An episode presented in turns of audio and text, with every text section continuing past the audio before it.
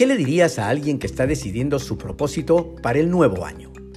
Hay que mirar con perspectiva. Sí, le diría eso, hay que mirar con perspectiva.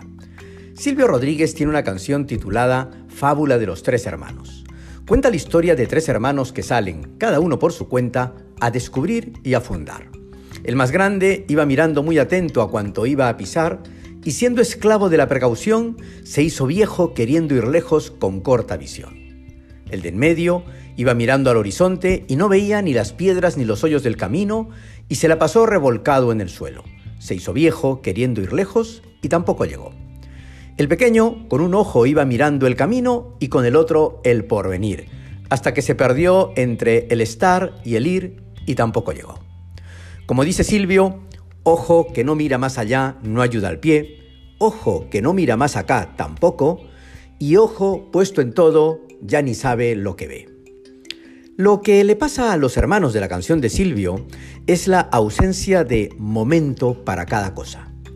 Hay momentos para mirar el largo plazo, el medio plazo y el corto plazo. Ni mirar todo a la vez ni solo una parte. Eso lo da la perspectiva. Para los dibujantes, la perspectiva permite contemplar las cosas considerando volumen y espacio para poder mirar desde un único punto todo el panorama.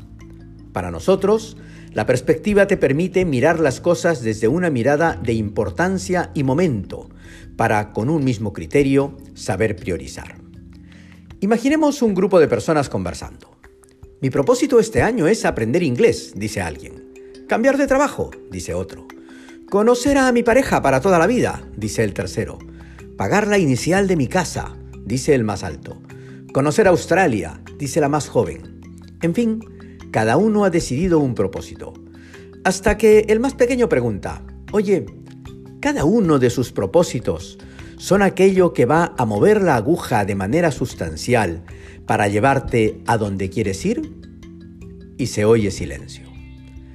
Es que cuando nos proponemos lograr algo al inicio de cada año, vamos desde temas como leer cinco libros hasta temas como quiero casarme, pasando por el trabajo, la casa y las vacaciones pero no nos paramos a pensar de dónde venimos, dónde estamos y a dónde vamos. No miramos desde un único punto todo el panorama y según ello elegimos de manera acertada lo que queremos y debemos hacer este año. No le ponemos perspectiva.